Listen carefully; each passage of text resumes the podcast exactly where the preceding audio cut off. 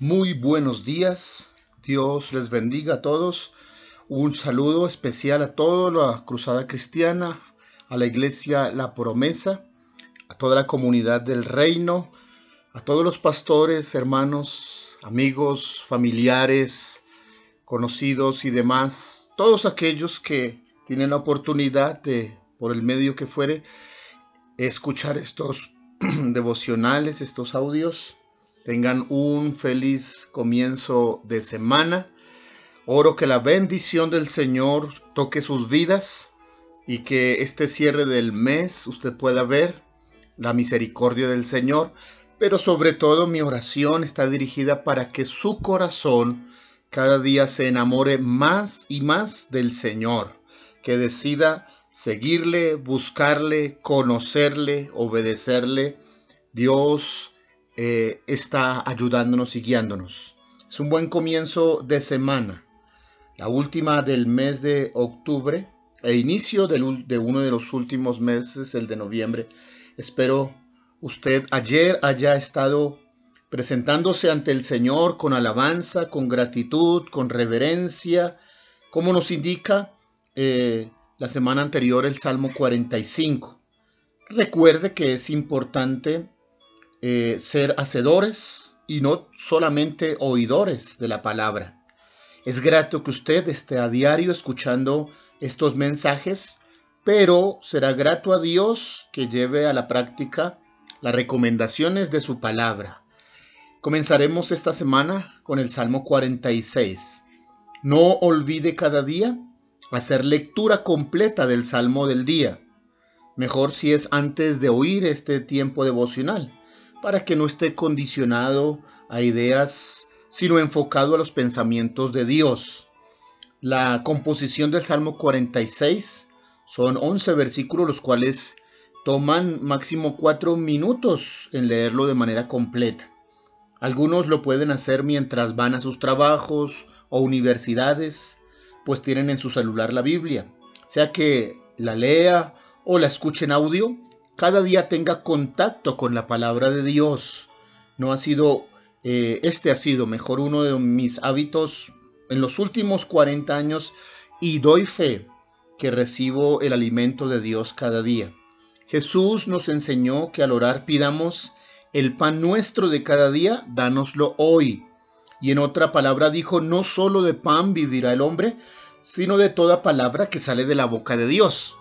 El pan diario es la palabra, la Biblia. Ella alimenta nuestro ser de manera completa, espíritu, alma y cuerpo. El salmo de hoy dice, Dios es nuestro amparo y fortaleza, nuestro pronto auxilio en las tribulaciones, por tanto no temeremos, aunque la tierra sea removida y se traspasen los montes al corazón del mar, aunque bramen y se turben las aguas y tiemblen los montes a causa de su braveza. Estas palabras corresponden a los primeros tres versos. Allí hay un interludio, una pausa antes de seguir la oración. Luego de este corto silencio, el salmo va a continuar ahora tratando un segundo tema. Permanezcamos un momento en esta declaración de confianza antes de ir al siguiente tema. Dios es nuestro protector ante cualquier amenaza, chica o grande, sencilla o grave. De todo tipo de problemas Dios nos libra. Esta es la afirmación de la primera parte del verso. Y luego el autor imagina situaciones eh, extremas, difíciles, y se pregunta si aún en estas situaciones no tendría temor. Para explicar estos versos, traigo a mi memoria eh, un niño cuando queremos enseñarle que nada debe causarle miedo si él confía en Dios, porque eh, Dios nos protege. Pero hay niños muy imaginativos. No termina uno de decirles algo y ya tienen 100 preguntas eh, como mi sobrino Juan Camilo. Él me diría, tío Omar, ¿y si hay un terremoto, no deberíamos tener miedo? Y antes que le diera alguna respuesta, seguramente ya tiene otra pregunta. Y si viene un tsunami y hace desaparecer las montañas, ¿no tiene miedo? ¿Y si el volcán explota y ruge como león? ¿Y si, y si? Esto es lo que está tratando de explicar el salmista. aunque la tierra sea removida, aunque huracanes, aunque volcanes, aunque desastres naturales, todo ser humano teme ante la furia de la naturaleza. Cuando ésta tiene alguna queja, Dios es nuestro amparo y fortaleza, dice. Entiéndase bien, el texto no está diciendo que estas cosas no sucederán porque Dios nos protege. Dice que aunque sucedan, Dios seguirá cuidándote y te protege, te da fuerzas, te guarda. Algunos ya estaban pensando en desastres que han vivido o de algunos que saben que ha ocurrido y ellos han estado presentes eh, aunque sean hijos de Dios. Han pasado.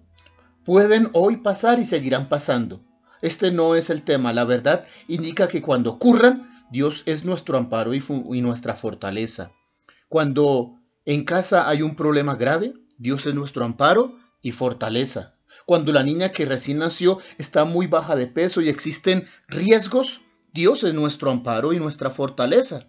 Cuando se agotan los días y no me dan más tiempo y debo pagar, sino la amenaza del embargo, la pérdida, allí Dios es nuestro amparo y fortaleza. Cuando hay amenazas de guerra, cuando el sector donde vivimos se torna inseguro, cuando caminamos en lugares peligrosos, cuando se acumula la cartera y no hay dónde eh, comprar.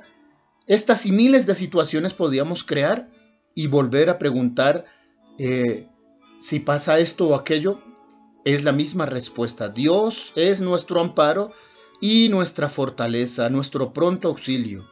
Por tanto, no temeremos. ¿O qué desafío no temer?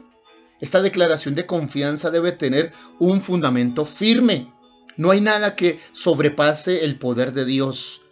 O dicho de, desde otra óptica, todo está sometido al poder de Dios. Si Dios es mi refugio, estoy al lado del equipo siempre que gana. En los versos siguientes, usted descubrirá el fundamento de esta declaración. Si Dios es por nosotros, ¿quién contra nosotros? No deberíamos temer. Pero la verdad es que con cosas mm, menos graves nos atemorizan. Pidamos a Dios fortaleza, fortalezca nuestro interior, quite tantos temores que se han alojado en nuestra vida. Tememos fracasar, tememos enfermar, tememos perder, tememos no poder, tememos no conseguir. Cada quedar mal tememos, no hacer el bien. No me van a oír, se van a burlar cuántos temores nos invaden en nuestro ser. El temor bloquea, el temor paraliza, el temor me deja inseguro.